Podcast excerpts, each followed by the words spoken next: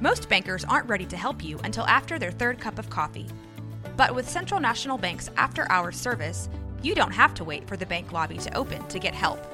You can contact us from 6 to 8:30 in the morning or from 5 to 10 in the evening, and we'll connect you to a real, live, local person who can answer questions and fix problems 7 days a week. Bank different. Bank Central. Central National Bank. Member FDIC. This is a Rogue Media Network podcast. Hola, mi nombre es Jessica Torres. Hola, yo soy Jackie Espinosa. Y esto es Zona del Crimen.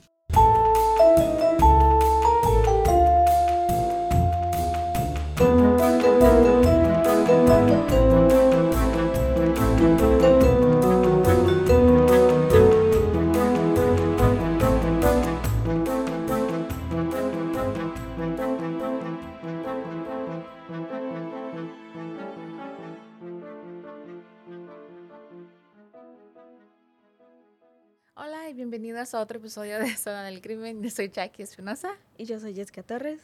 ¿Cómo has estado? Muy bien. ¿Y tú? Bien, miraste el eclipse. No, se me pasó. Yo también fui a la tienda y dije, compra lentes, compra lentes, compra lentes. Güey, compré todo lo demás menos, Menos lentes. los lentes. Y I'm like, wow, no, no lo vamos a Se poder me ver. pasó. I was really like, like, pensé que era para el otro día, Para mañana. para mañana. Ah, no, me lo perdí. Pensé que tenía otro día más. y Me confundí de día. so, no. No, no lo, no lo miré. Ya nada más miré las fotos de Facebook. Pero, ¿qué no lunar? La luna pasa enfrente del sol Mm, y se debe, porque no bloqueó todo el sol. ah, ok. Or something like that. I ¿a qué horas fue esto, madre? Como a las 11 de la mañana. Ah, güey, no. I was like, mm-mm. You were, tú, Is tú ya that what estabas happened? No, Yeah. I wasn't. Like, I was up. Porque se miraba rarito afuera. Sí. Como anaranjadito se miraba, like orange. Hmm. ¿En dónde estás? ¿En qué planeta estás tú? Sí, yo ando bien mal, güey. O sea, estoy hablando de, ¿En co- qué de una cosa estás? completamente diferente. Earth to Jessica. Please, come back to No, this ghetto yo- planet. Bueno, bueno, ya nos salimos un poquito del tema. Pero se nos llegó el fin de este mes. De octubre. Se acabó el octubre. Les quiero dar las gracias de anticipación por habernos acompañado todo este mes y haber escuchado nuestras historias de Halloween. Y hoy ah, es lunes, es 30 de octubre. So mañana celebramos pues lo que es Halloween. Halloween. Ah, lo que yo di, lo que pienso yo que es una fecha muy controversial, en mi opinión, y conflictiva. No lo sé, para, para diferentes personas. Am, que representa pues algo diferente para cada una de ellas. Para unas, pues ya sabemos, es solamente una fecha. De la verdad, tengo amigos que nada, eso es puro pinche consumismo Ujú. masivo, o sea, así como trae cada día festivo, ya ves la Navidad, Thanksgiving, etcétera, ¿verdad? Capitalism. Exacto. Pero para otros, pues es una excusa para salir a divertirse de fiesta con los amigos, aprovechar, Ay, salir de la rutina. Ay, no. Salir de... Fíjate que yo lo estoy haciendo creo que ahorita, Ahorita. más. Porque Ajá. los 20 estaba muy broke. A mí me valía madre, yo sin dinero tomo salía. No, a mí me daba me- mucha vergüenza y me incomoda mucho cuando me... eh, Como que siempre... Por ejemplo, si tú sales y te pagan, pero then you got the person next time. I'm okay with that. Okay. Pero si es de que siempre como que That's me usually how we do it. Ajá. Yeah. Pero porque a mí me incomoda mucho, la verdad.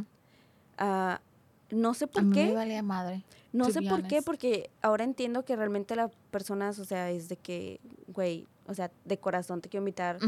Pero ah, no, era, era incómodo. Me- o me hacía sentir muy, muy incómodo. Güey, Yo salía y a mí los hombres me pagaban, Bueno, eso es diferente. Yo estoy me de pagaban la como- bebida. Like, Como amigos. Like, cuando salías en tu grupito de amigos.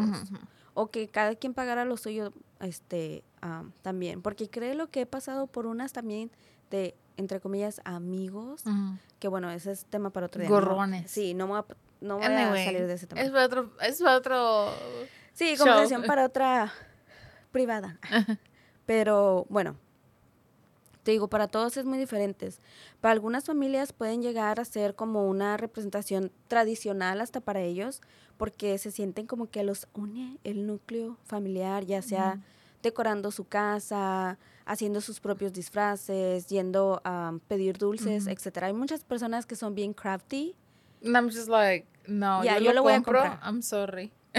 Ya, Yo no, no, tengo pero tiempo para eso. Hay gente que es tan buena en hacer sus propios disfraces que está mucho mejor que los de la tienda Ya, y se les No, nota. yo Son compré- apasionados a hacer. yo compré los de mis niños. Ah, yo compro los míos también. Y milagro que mi niño se quiso... Vestir, porque ya está más grande, ya como que no le llama ma- mucho la atención. Bueno, y existe otro grupo de personas, ¿verdad? Que son los religiosos. Que, Que son cosas del diablo. Sí, y que este día representa completamente una batalla espiritual entre bien y el mal, que creen que este día es para hacer todo tipo de rituales satánicos, sacrificios, etcétera. Créemelo, yo fui de esa De manada por mucho tiempo y ugh, es, es así. Yo nunca, yo... Para muchos. No te voy a mentir que de hecho estadísticamente, güey, se reportan muchísimos asesinatos el día de Halloween. So, Porque es más fácil. porque hay muchos aficionados también, ¿no quiere, me entiendes? De lo Es- diabólico y de lo mal y también están Ya. mal de la cabeza y hacen sus pendejadas. Y, Pero de por lo ese que tipo yo he escuchado, es más fácil cubrirte, Ujú. um, blend in oh, también. y like como Aquí en, en New Mexico, hace muchos años, hubo un hotel que estaba teniendo una fiesta de Halloween. Todos estaban disfrazados y un, un hombre vestido de payaso mató a, un- a como creo que eran tres mujeres en una habitación y todo y pa- la habitación estaba abierta y todos pensaron que era parte como del show. del show. Ajá. Y, de hecho existe ahorita este, este hotel que es un hotel de puros payasos. Si tienes fobia a los payasos, olvídate porque cada habitación, en cada rincón de este hotel está ah, los payasos. Y a un ladito, legit, hay un cementerio también. Esto es como, ya, Mm. muy creepy. Pero sí, güey, o sea, y, y lo, nunca lo agarraron, no lo pudieron identificar porque no era el único que andaba disfrazado de... ¿Y cómo ibas a, des- a describirlo? Era un clown, ¿ok? So, Oh. sí, muchos Yeah. aprovechan esta fecha pues para hacer sus pendejadas también. Pero, y luego pues están lo que, lo más ah, inocente de todo, que es los niños, que para ellos simple y Es el sencillamente, dulce. sí, representa tener acceso directo a infinidad de dulces gratis Exactamente. montones. Y disfrazarse y divertirse, porque realmente ellos es lo que ellos, Ellos no entienden saben, cuando no estás en, en como en una religión o algo así, para la mayoría de los niños es lo único que va a representar. Es un juego, güey, para ellos. Ok, y dije, ¿qué caso, qué caso, qué caso llevo hoy? ¿Qué les platico? Y dije, pues qué mejor que para terminar este mes con esta historia, la cual de hecho mañana, 31 de octubre, se cumplen 49 años ya de esta historia y pasó en el día también de Halloween, ¿ok? La historia de hoy es muy cruel. Para mí todos los casos que he conocido y que les he venido presentando, pues todos claros son tristes y tienen su lado también muy cruel, pero este caso lo van a sentir aquí, mira, aquí en medio, en su pecho, ¿ok? En su pecho. I'm like, Especialmente para los que nos están escuchando y son papás. oh shit. Ya Sí, güey, porque yo dije, ¿sabes que no tienen suficientes preocupaciones? Aquí vengo yo a aportar más estrés a su vida. Más intrusive thoughts. Gracias. Y este caso va a ser, se va a tratar de Ronald Clark O'Brien y de su familia, quienes son las víctimas del caso, de este caso, ah, y conforma, era la familia conformada por el papá, el jefe de la familia, ah, que era un respetable miembro de una iglesia cristiana, formaba parte del coro, era un miembro activo en su comunidad, tenía su esposa, amorosa, todo lindo, se llamaba Dainine, creo, pues espero no estarlo mencionando mal, y tenían dos hijos. El asesino de este caso, al pasar de los años, se ha ganado diferentes apodos que le han puesto la gente. La gente, mucha gente lo conoce como The Pixie Stick Killer, otros lo conocen como The Candyman, Uh, Otros más, The Man Who Killed Halloween o The Halloween Killer. ok. Literal tiene varios am, apodos, Ah, ¿ok? Creo, creo que ya sé de cuál estás hablando. Creo que tú piensas de que estoy hablando de ese porque hay, hay, dos, ¿Hay varios? dos con este sobrenombre que el Candyman. Candyman. Hay dos Ujú. diferentes. Eh, Uno es el que yo creo que más la gente conoce, pero al menos de este yo lo conocía no con ese apodo, con otro. Pero bueno. Y nos vamos a remontar a 49 años atrás, a la noche del 31 de octubre de 1974, en Pasadena, Texas. ¿Ok? Knew No, no, it. no. Ok. Donde esta noche de Halloween pintaba ser como cualquier otra y de lo más normal. Los niños se preparaban para salir a sus vecindarios a, a pedir este, dulces. O si eras de barrio jodido, güey, pues yo no sé tú, pero yo me iba a los, los barrios donde yo sabía que iban a dar como... Big Candy Big Bars. candy bars, donde iban a dar- en los dulces buenos. Sí, donde iban a dar Oreos y no galletitas de animalitos. Yo me iba para allá. O sea, así todos se preparaban, ¿verdad? Para, ah, para salir. Y ya listos con sus disfraces y listos para decir el tipo, la típica frase de Trick or treat. truco o trato, que es en español, ¿verdad?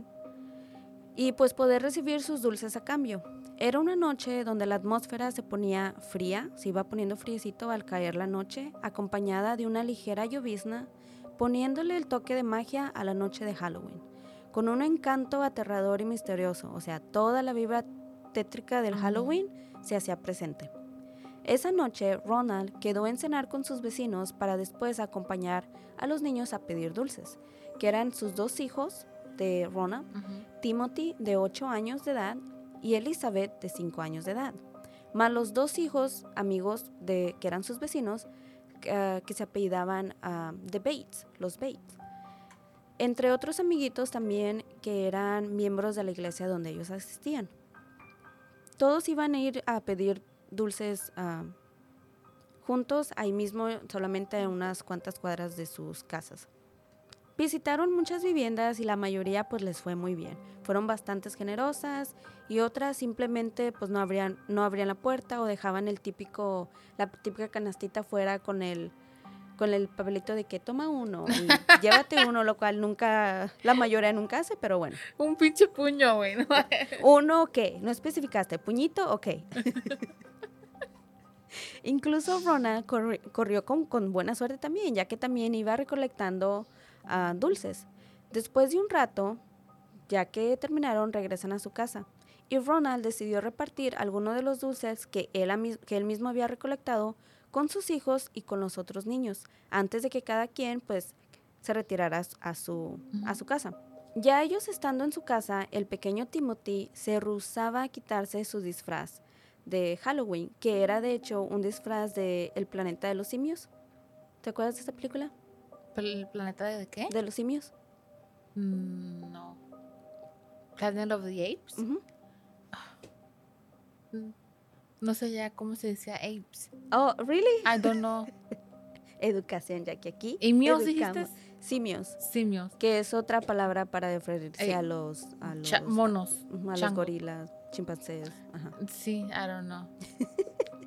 es, aprendí una nueva palabra hoy, güey. Y él estaba pidiendo a sus padres que lo dejaran estar despierto un ratito más, les decía.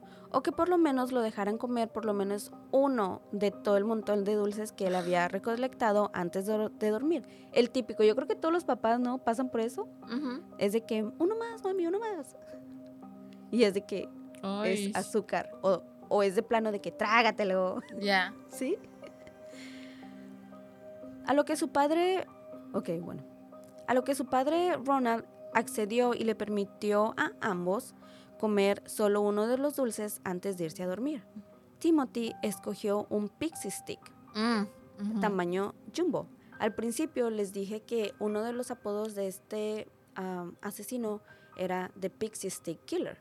Para los que no sepan, estos son los típicos, ah, eran como unos Polvorín. popotes rellenos de polvitos, ajá, que pueden, que podían ser agridulces y de diferentes colores. Ah, fíjate que ahorita ya no los miro mucho, pero en los 80s, 90s era súper popular. Ajá, te lo echabas así todo. Y este era uno de los, de hecho, uno de los varios dulces que su padre, su mismo padre, había recolectado y después había repartido con él y con los demás niños. Timothy le pidió ayuda a su padre para comer el dulce porque el polvo de adentro se había pegado un poco en el, en el, en el popote y no lo podía sacar. Ronald tomó el popote con el dulce y lo puso entre sus manos y lo frotó haciéndolo, haciéndolo rodar para ayudar a aflojar un poco el polvito agridulce. Y él mismo, de hecho, le ayudó a vertir, virtiéndoselo el dulce en la boca, o sea, en el, abrió el popotito y se lo echó en el polvito en la boca. Elizabeth, imitando a su hermano mayor, también tomó el mismo dulce con la intención de comérselo, pero esta se quedó dormida antes de consumirlo. Ya después de esto, el pequeño Timothy se preparaba para irse a dormir y ya acostado en su cama, él empieza a gritar y a quejarse mientras se hacía así como bolita o posición Se fetal. retorcía. Se retorcía, apretándose y sosteniendo su estómago por el dolor que empezaba a sentir. Timothy empieza a convulsionar y a vomitar violentamente. Estaba leyendo esto y mi estúpida imaginación, lo único que podía pensar, güey, era en El Exorcista. The Exorcist, I knew it. Es lo primero que piensas Güey, cuando dices has eso. tenido, I don't know, No, cuando tú, nunca. güey, cuando uno de tus, bueno, cuando uno de mis hijos se vomita, lo first thing you, tú paniqueas, güey, porque la quieres cachar, Con tus manos. como para que no se embarre lo de, ay, es un, es un desmadre, güey. Sí, bueno, Pánico total. A esto, pues sus papás responden rápidamente y los llevan al hospital al área de urgencias, donde lamentablemente, aproximadamente después de una hora, el pequeño Timothy es pronunciado muerto. Para los médicos nunca es fácil dar este tipo de noticias y esa noche tuvieron que mirar a una madre, a un padre y una pequeña hermanita de 5 años completamente destruidos por la pérdida de su ser amado. La causa de muerte fue envenenamiento por cianuro. Tras descubrir esto, los médicos rápidamente dieron parte a la policía y un detective fue llamado también inmediatamente para comenzar una investigación. Ed Gould, creo que así se llamaba, era un teniente del departamento de la policía de Pasadena y recibió la llamada para hacerse cargo del caso. En, los que, en lo que él nos cuenta con sus propias palabras esto, ¿ok? Como primera persona. Él dice, cuando llegué al hospital y miré el cuerpo de Timothy acostado en una camilla de metal fría, fue muy perturbador.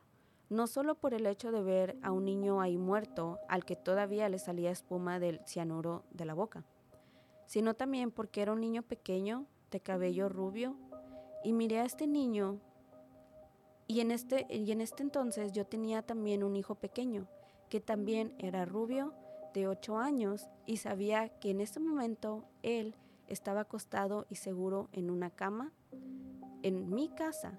Y este pensamiento me destrozó completamente y pensé cómo la vida era tan injusta. La policía investigó inmediatamente de dónde procedía el cianuro. Lo último que había comido Timothy era ese dulce. Así que de inmediato hicieron un llamado a la comunidad informándoles de lo que había pasado y pidiéndoles a los padres que si entre las golosinas que sus hijos habían recolectado se encontraban este dulce del, pix- ah, Pixie Stick, lo llevaran inmediatamente con las autoridades para continuar con las investigaciones. El detective nos dice, ya había escuchado de dulces alterados o envenen- envenenados, pero nunca me había tocado vivirlo. En ese entonces no se escuchaban tantos casos, pero en esta profesión siempre hay preocupación en la noche de Halloween. Al día siguiente visité a la familia del pequeño, quienes estaban devastados y, muy afligidos, tratando de sobrellevar el duelo por la pérdida de su hijo. Recuerdo darle el pésame al señor O'Brien. Después puse mi brazo sobre su hombro y le dije, le prometo que atraparemos al individuo que le hizo esto a su hijo. Es una promesa. La noticia de la muerte del pequeño Timothy no solo fue una pérdida para, su familia, sino para toda una comunidad. A los pocos días ah, se llevó a cabo su velorio. Asistieron muchísimas personas en señal de apoyo para la familia. El cementerio también fue inundado por personas de la comunidad, sus familiares, también entre policías y medios de comunicación. El padre de Timothy cantó un himno para su hijo que ahora estaba en el cielo. Algo muy emotivo que dejó a todos los presentes en lágrimas. También dijo unas palabras profesando el amor eterno que seguiría sintiendo por su hijo, diciendo que solo él, solo le consolaba saber que su hijo ya estaba en un mejor lugar y finalmente descansaba en paz. Qué feo, qué fuerte. Conforme fueron pasando los días, la prensa quería entrevistar a la familia. La madre de Timothy nunca estuvo en condiciones para hablar. Y el padre decía muy poco y también se limitaba a dar entrevistas. Él solo decía una y otra vez. Sostuve a mi hijo en mis brazos mientras moría. He llorado desconsoladamente. No sé qué más quieren saber. Las investigaciones han comenzado y estamos esperando que el caso tome su curso y nos lleve con el culpable de la muerte de mi hijo. En ese momento, los principales sospechosos, pues inmediatamente fueron todas las personas donde Timothy y los demás niños habían ido a pedir dulces. Se tenían muchas teorías, se sospechaba que tenía que ser un loco psicópata sin motivo personal hacia un solo objetivo específico o alguna familia individuo y que lamentablemente Timothy fue víctima de un destino pues al azar. Esto es lo que también el padre Timothy les decía constantemente a la policía, que era como su teoría de que él tenía. La policía le pidió a Ronald, el papá de Timothy, que los llevara a hacer el mismo recorrido que había hecho esa noche con sus hijos para determinar quiénes, les, quiénes posiblemente le habían dado los Pixie Stick, que estaban envenenados. Mas este no recordaba bien todas las casas que, que habían visitado esa noche, lo cual pues era bastante entendible su confusión por la tragedia que él estaba atravesando en ese momento. Finalmente, el padre señaló como sospechosa a una vecina llamada Corny Melvin, pero para su suerte de ella y desgracia de la familia O'Brien, ella tenía una coartada o alibi, como le dicen, irreflusible, que la liberaba de toda culpa. Esto, por desgracia, los dejaba en ceros con un asesino suelto y una comunidad indignada y llena de pánico. Y tú y yo sabemos que cuando la gente se paniquea es lo peor. La comunidad empezó a tener también todo tipo de teorías y empezaron a crear un tipo de leyenda que le pusieron el, sad, el sádico de Halloween, quien seguro era una persona que sentía placer a lastimar y quitarle la vida a los niños, que tal vez se le hacía como un juego y simplemente divertido. Sin embargo, tras la muerte de Timothy había algo mucho más siniestro y malvado de lo que nadie se podía imaginar y nadie, nadie miraba venir pero que estaban a punto de quedar en shock y con el nudo en la garganta de descubrirlo. And now, a word from our sponsors.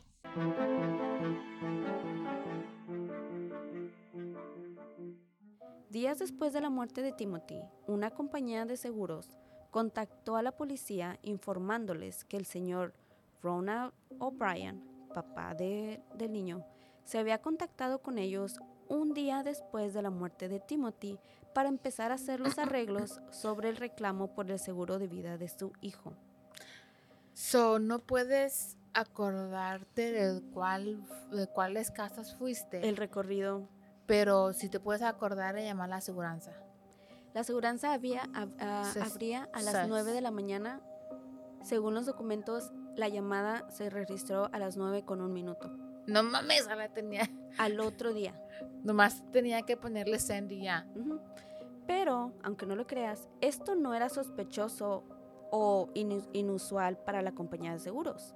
Lo sospechoso y lo inusual fue de que éste había comprado los seguros de vida exactamente un mes antes de Halloween o de la fecha que murió Timothy. La aseguradora le informó, les informó que no solo había sacado un seguro de vida para Timothy, sino también para su hija de 5 años, Elizabeth. That's weird. Entonces esto era lo raro. No era raro que el señor hubiera hablado al siguiente día. De hecho dicen que, aunque no lo creamos, es normal, normal. que hagan eso. Lo extraño es usualmente el periodo de tiempo con el que se compra el seguro de vida y cuando hay una muerte. Eso era lo sospechoso. A mí lo sospechoso no es el tiempo. Bueno, sí, el tiempo, un mes. A mí lo sospechoso es sacarle a tus hijos. Que usualmente un, pa- un padre no piensa en eso. A lo mejor Piensa en, en él y en la ti esposa. mismo y en las exactamente como yo qué van a hacer mis hijos cuando si algo me pasa a mí no tienen con qué enterrarme o lo que sea. O para allá iba, pero... Ah, bueno. No, no, You está bien. No, no, porque lo pensaste, o sea, estás, estás en el caso, estás, estás Voy aquí presente. Y aparte tú que si estudiaste todo esto, tú ya sabes desde que, I can, ok, yeah. I can smell this, I ya can huelo esto, ¿para dónde va? Me huele raro. Exactamente. Entonces también la compañía dijo eso, porque la policía le preguntó, oh, ¿y qué de los seguros de vida de ellos? Y la compañía, "Mm, de hecho, no hay seguros de vida para Ningún- él ni para su esposa, solamente los niños. Eso fue como que, "Mm. Ok, sospechoso. En un principio, el mismo detective se rehusaba a siquiera pensar que el No. culpable podría ser el propio padre de este pequeñito. Tuvo que mantener la cabeza fría y recordar que en su profesión todo es posible. Con todo esto, empezó a investigar más y más a fondo sobre la familia, quién eran, con qué personas convivían y si existía un motivo para cometer tan, cruel acto. Todo esto se, empezó a preguntar él. Ronald era un hombre respetado en su comunidad y en su congregación. Había creado una imagen muy muy bien formada.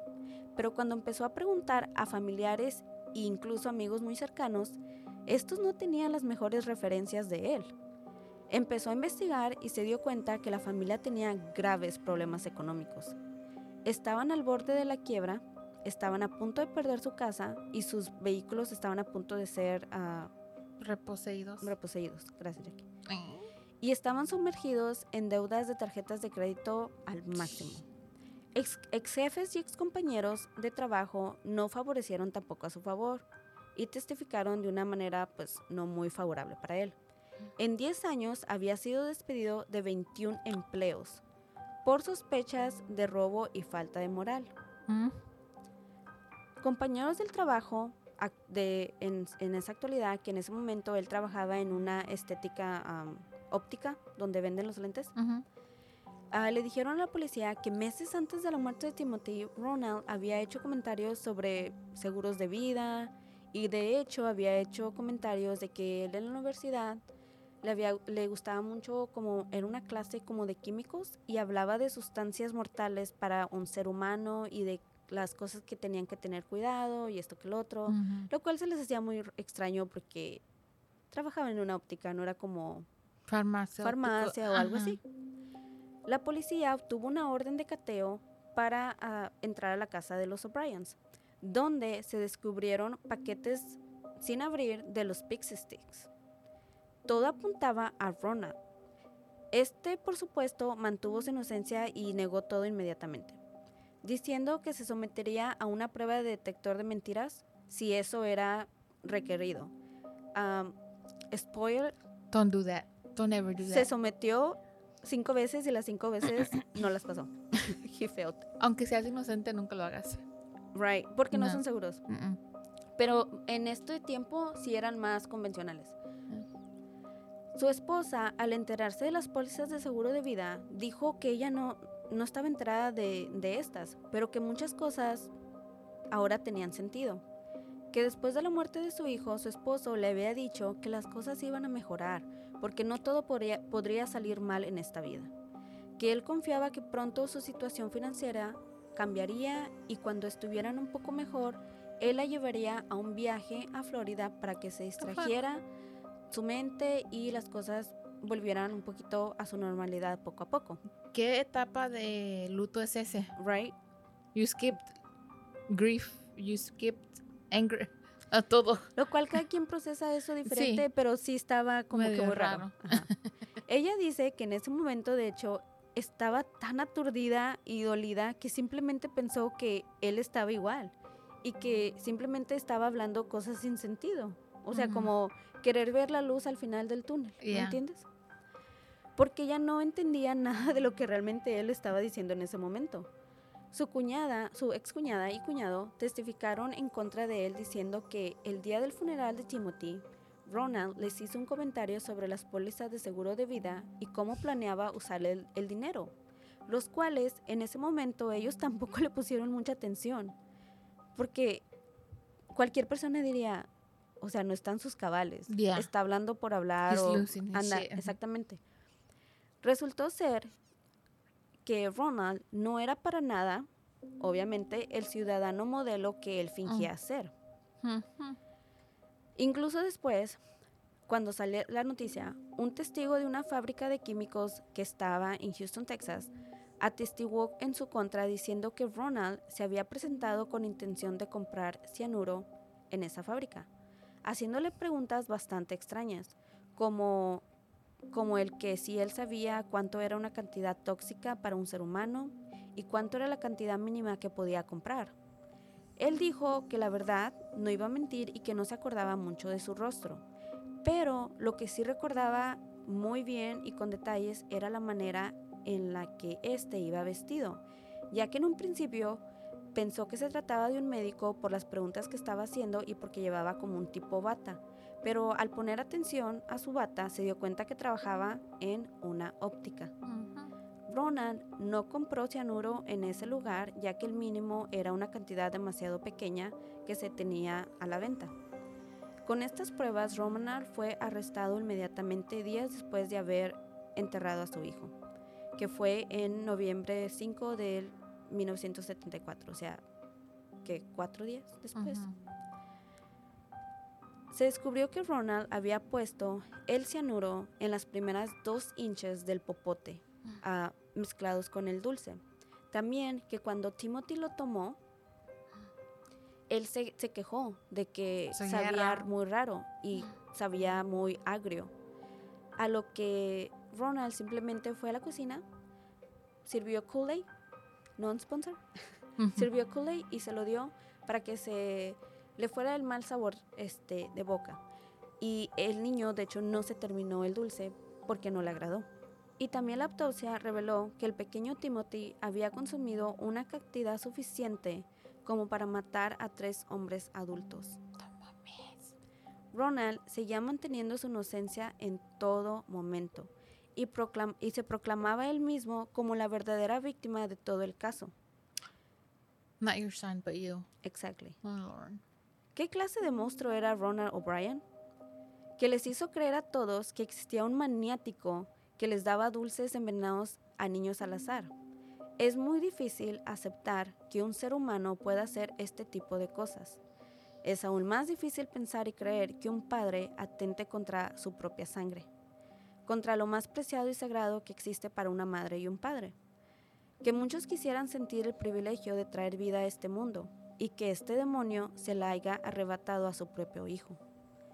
Para los papás de los otros niños que estuvieron a punto de morir y ser víctimas de Ronald, se vieron afectados grandemente psicológicamente y les tomó también mucho tiempo poder superar todo lo que había pasado.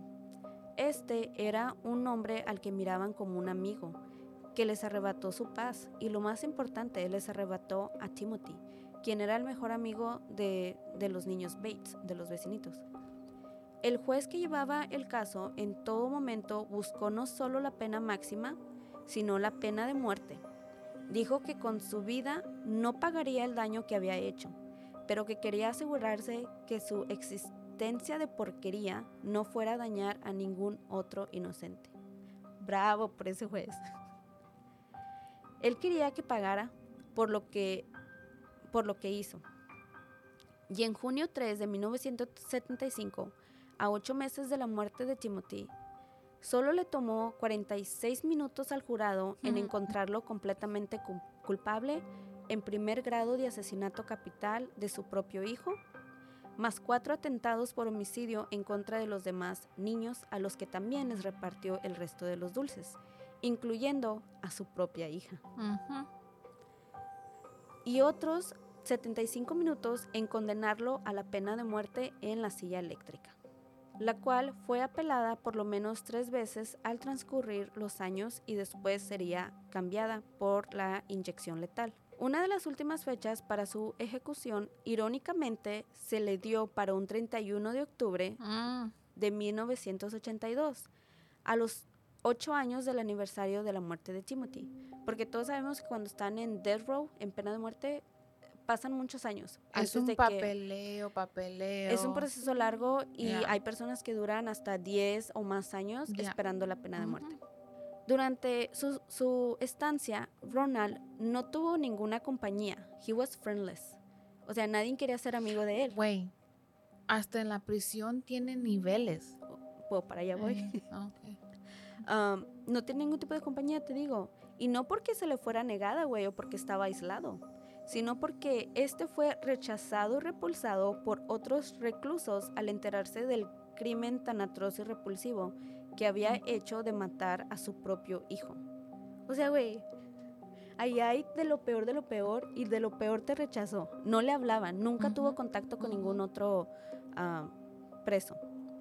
Finalmente, el día de la ejecución llegó un 31 de marzo de 1984. Afuera era una multitud de personas que esperaba con letreros listos para celebrar. Y sí, había muchas personas afuera de la prisión. De hecho, fue aquí en Texas. ¿En Huntsville?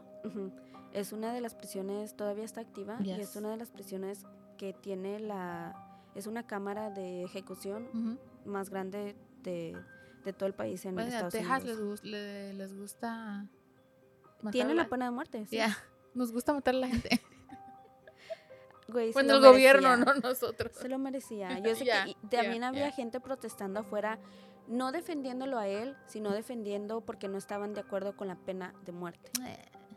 Había varios y fuera de que también los tuvieron que retirar porque las personas que estaban ahí era de que Cállate cállense el los sí, sí, o sea, casi se los querían, sí, casi se los querían linchar también a, a ellos, a ellos. Incluso hubo nueve personas que testi- tes- fueron testigos a favor de Rona, pero hubo más, eran muchos, mucho más Muchos más en contra. en contra, incluyendo sus fa- propios familiares y obviamente también su esposa. Antes de morir, él dejó sus últimas palabras, ¿ok? Y esto fue lo que este hijo de su puta dijo. Lo que está a punto de ocurrir en unos momentos está mal. Mm. No obstante, nosotros como seres humanos nos equivocamos y cometemos errores. No. Esta ejecución es uno de esos errores. Pero eso no quiere decir que todo nuestro sistema de justicia esté mal. Por ello, perdonaré a todos los que hayan tomado parte de cualquier manera en mi muerte. También por todo aquel al que haya ofendido de cualquier modo durante mis 39 años de vida, rezaré y pediré su perdón, tal y como yo haré ah, con todo aquel que me haya ofendido de cualquier modo y rezaré y pediré a Dios piedad y perdón para todos los hombres. Para mis seres queridos, amplío mi amor inmortal. Para mis seres cercanos, sabed en vuestros corazones que os amo y a todos y a cada uno de vosotros. Que Dios les bendiga a todos y que los mejores deseos de Dios siempre los acompañen. Postdata. Durante mi estancia aquí he sido tratado bien por todo el personal de TDC, o sea, Texas Department Texas of Department. Corrections. Gracias, Jackie. Y finalmente, pues solamente ya firmó con su nombre, Ronald C. O'Brien. Y aproximadamente a las 12.40 de la medianoche, finalmente a O'Brien le inyectaron un cóctel letal de drogas con la doble de la cantidad normal para compensar su peso de más de 250 libras en ese momento. Después de que sus ojos parpadearan un par de veces y su pecho se elevara para tomar como su último respiro, todo terminó. Y finalmente fue declarado, Night night. Ujú, fue declarado muerto. Afuera no se dejaron de escuchar a la gente celebrando. Su ex esposa estuvo presente y ella dijo que lo tomó como el cierre del ciclo más doloroso de toda su vida. Se sabe que después de unos años ella se volvió a casar y que su nuevo esposo adoptó a Elizabeth para que ésta nunca tuviera que llevar el apellido de un ser tan despreciable. Finalmente, la historia que utilizó para despistar y para crear miedo en su comunidad, esa leyenda urbana de la que se quiso aprovechar, terminó tomando vida a través de él, dejando atrás la espantosa leyenda y convirtiéndose en un- una cruel realidad que será recordada por muchos años a venir, lamentablemente. Y esta fue así como acaba la historia de este padre, güey, que le puso precio a la vida de su hijo. Y de la manera que lo hizo, sin ningún tipo de remordimiento. Él en todo momento se sintió Lo víctima, negó. lo negó, en los juicios demostraba, pero nunca lloró, no demostraba sentirse mal por lo que había hecho. Nunca, nunca lo aceptó. Um, well, déjame nomás decir que padres siempre chequeen los dulces de sus hijos. Lo que iba a decir también. Yo siempre chequeo los dulces de mis hijos. Mis papás siempre los chequeaban. Ya. Yo también, igual, solo les dejo que si algo nos queda es de que no podemos negar que la maldad existe y que desgraciadamente hay muchos casos de enfermos que utilizan, como dijimos en un principio, estas fechas para dañar a los más vulnerables, que son los niños. Después de este acontecimiento se les dio orientación a los padres para poder reconocer dulces que estuvieran alterados o envenenados para poder proteger más a nuestros, a nuestros niños. De hecho, allí en el, en el pueblo de Pasadena no celebraron Halloween hasta después cuando él fue condenado. O sea, mucha gente no salía en Hasta que el culpable Ajá, fue capturado. como en una forma de protesta silenciosa. Habían dicho que él arruinó el Halloween para todos. Nunca iba a volver a hacer lo mismo. Como esa fecha alegre para unos, nunca iba a volver a ser. Ah, no sé si ahorita, pero en ese tiempo, cuando pasó todo esto, a mediados de los 70s, 80s, que fue comenzando como todo este movimiento, se empezaron a reportar desgraciadamente también más y más casos y los hospitales ofrecían gratuitamente pruebas de X-ray si llevabas tus dulces para poder mirar si tenían algún objeto ah, adentro, como alfileres, navajas, agujas, ya ves que empezaron a poner todo esto. Porque se, la- cada vez más, desgraciadamente, se hacían más y más ah, constantes los casos cada Halloween. Así que, si ustedes van a salir mañana, como dijo Jackie, revisen, cuídense mucho, tomen sus precauciones. En estos casos, exagera con tus medidas de seguridad, porque es mil veces mejor ah, prevenir que lamentar. No sé, Jackie, si tú tengas algún tipo de... Yo no creo que cuando viene, cuando tiene que ver con la salud y el safety de tus hijos, no hay, there's no such thing as exagerar. A lo mejor para otros, pues "Ay, es bien mamona con sus hijos o bien pique con su, que te valga madre. Exacto. You know what I mean? cuando se trata de la seguridad y Yeah. la de tus Yeah. hijos. A mí lo que me- se me hizo raro es que usualmente los padres de familia que planean matar a sus hijos usualmente es a toda la familia. Es, they're called family annihilators. Bueno, de hecho, su plan era de que no solamente Timothy muriera esa noche, sino, Sino varios los niños. Por eso les repartió a, a los otros niños. Pe- mm, Pero lo que estoy tratando de decir es que, like, han habido varios casos como el de Chris Watts, Oh, ok. yeah. como, como el de, I think que se llama John Liz. Hay muchos hombres que por razones de que pierden el trabajo y, y dicen, no, yo no puedo mantener a mi familia, o fallé como hombre. Sí, ya sé para. Y what I mean, matan a toda la familia. Usualmente las mujeres, las mamás, son las que matan a los hijos. así. Se me hace raro, este caso se me hace muy raro. La mamá, de hecho, dijo que ella siempre pensó que como el target el- era ella, pero que por algún por alguna razón le era le había sido más fácil sacar seguro de vida para los niños porque si lo hacía para ella ella se iba a enterar o sea ella ¿me entiendes? Yeah, yeah. y de los niños no él lo pudo hacer como solamente por ser el That's papá él lo pudo hacer Ah, ese esa noche el plan era de que no solamente va iba a sacrificar a sus hijos iba a Ujú. sacrificar a los de- a los otros niños aprovechándose de que ya existía como este tipo de leyenda de que había alguien que Oh, envenenaba a los niños y él dijo, puedes sacrificar los míos a los otros, entonces nadie me va a ver a mí como sospechoso porque, hay alguien que no solamente van a ser los míos, o sea, van a ser los de los demás.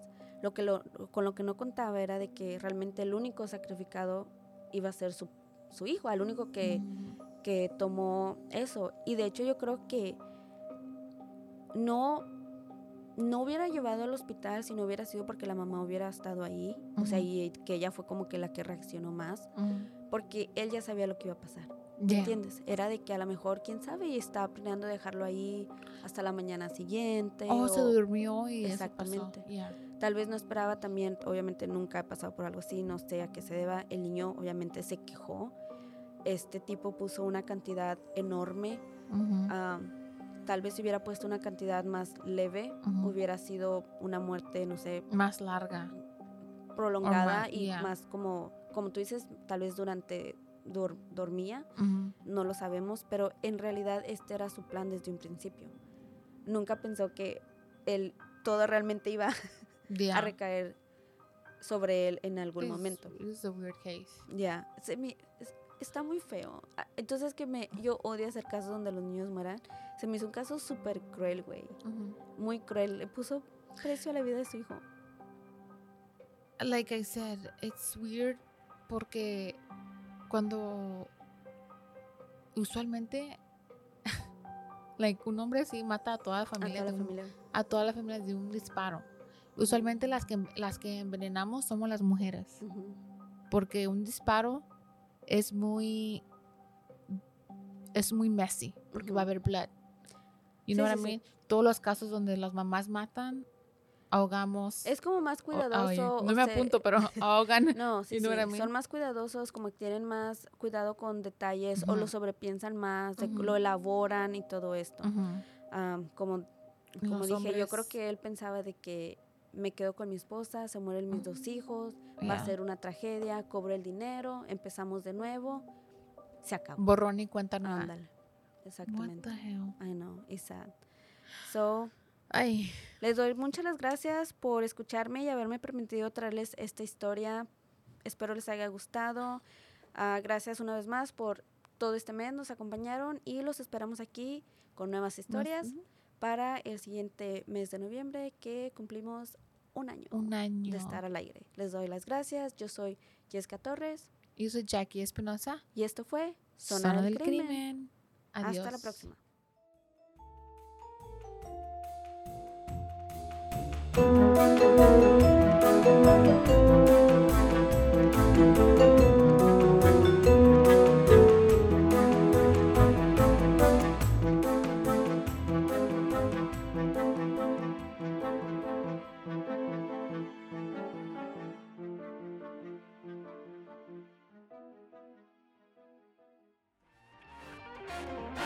This has been a Rogue Media Network production.